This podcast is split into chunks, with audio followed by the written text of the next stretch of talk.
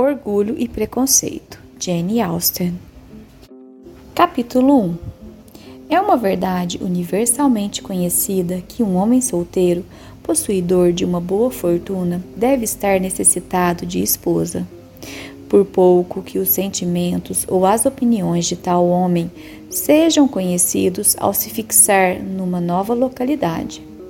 Essa verdade se encontra de tal modo impressa nos espíritos das famílias vizinhas que o rapaz é desde logo considerado a propriedade legítima de uma das suas filhas. Caro Mr. Bennet, disse-lhe um dia a sua esposa, já ouviu dizer que Netherfield Park foi alugado, afinal? Mr. Bennet respondeu que não sabia. Pois foi, assegurou ela. Mrs. Long acabou de sair daqui e me contou tudo. Mr. Bennet não respondeu. Afinal, não deseja saber quem é o locatário? gritou a mulher impacientemente. Você é quem está querendo me dizer, e eu não faço nenhuma objeção a isto. Este convite foi suficiente. Pois, meu caro, você deve saber que Mrs. Long disse que Netherfield foi alugado por um rapaz de grande fortuna, oriundo da Inglaterra, e que, além disso, ele chegou segunda-feira numa elegante caleça, a fim de visitar a propriedade. Ficou tão encantado que entrou imediatamente em negócio com Mr. Morris. Mrs. Long falou também que ele entrará na posse do prédio antes do dia de São Miguel. Alguns dos seus criados devem chegar já na próxima semana. Como ele se chama? Bingley. É casado ou solteiro?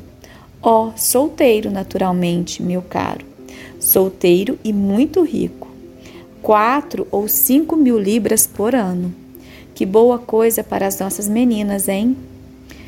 Como assim? De que modo pode isso afetá-las? Meu caro Mr. Bennet, replicou a esposa. Como você às vezes é enfadonho, deve saber que ando pensando em casar uma delas. Será este o projeto do homem ao se instalar aqui? Projeto? Tolice. Como é que você pode dizer uma coisa destas? É até muito provável que ele se apaixone por uma delas. Portanto, assim que chegue, você deve ir visitá-lo. Não vejo motivo para isto.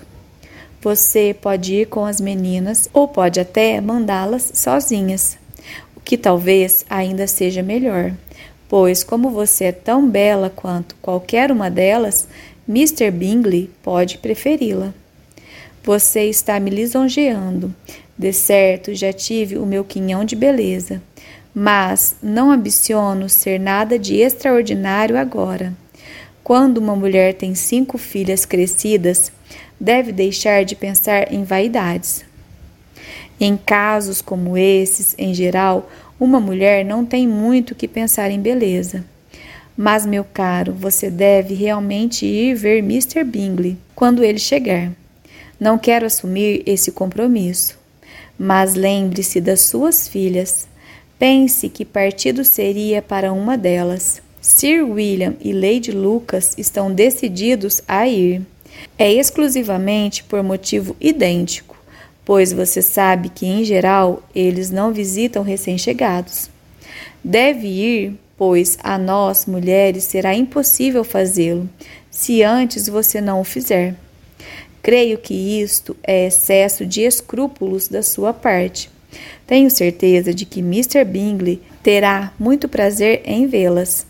Além disso, eu lhe enviarei algumas linhas por seu intermédio assegurando-lhe que darei o meu consentimento para que ele se case com qualquer uma das meninas que escolher. Embora devesse acrescentar um elogio para minha pequena Lise. Desejo que não faça tal coisa. Lise não é melhor do que as outras. Estou convencida de que não tem metade da beleza de Jane e nem sequer metade do bom senso de Lídia mas você não cessa de manifestar a sua preferência por ela. Nenhuma delas tem muito o que lhes recomende, respondeu Mr. Bennet. São tolas e ignorantes como as outras moças, mas Lizzie é realmente um pouco mais viva do que as irmãs. Como é que pode falar assim mal dos próprios filhos, Mr. Bennet? Você se compraz em aborrecer-me. Não tem nenhuma pena dos meus próprios nervos. Está enganada, minha cara. Tenho muito respeito pelos seus nervos. São meus velhos amigos. Venho escutando você falar a respeito deles com grande consideração, pelo menos durante esses últimos vinte anos. Ah, você não sabe o que eu sofro. Espero que você se restabeleça e viva bastante tempo para ver muitos rapazes com quatro mil libras anuais de rendimento se instalarem na vizinhança. Pouco nos adiantará que venham vinte deles se você se recusa a visitá-los. Pode estar certa, minha querida, de que quando chegarem os vinte, eu os visitarei a todos. Mr. Bennet era um misto tão curioso de vivacidade, humor sarcástico, reserva e capricho que a experiência de 23 anos juntos tinha sido insuficiente para que a sua esposa lhe conhecesse o caráter. O espírito de sua mulher era menos difícil de compreender. Tratava-se de uma senhora dotada de inteligência medíocre, pouca cultura e gênio instável. Quando se aborrecia, imaginava que estava nervosa. A única preocupação da sua vida era casar as filhas. Seu consolo, fazer visitas e saber novidades.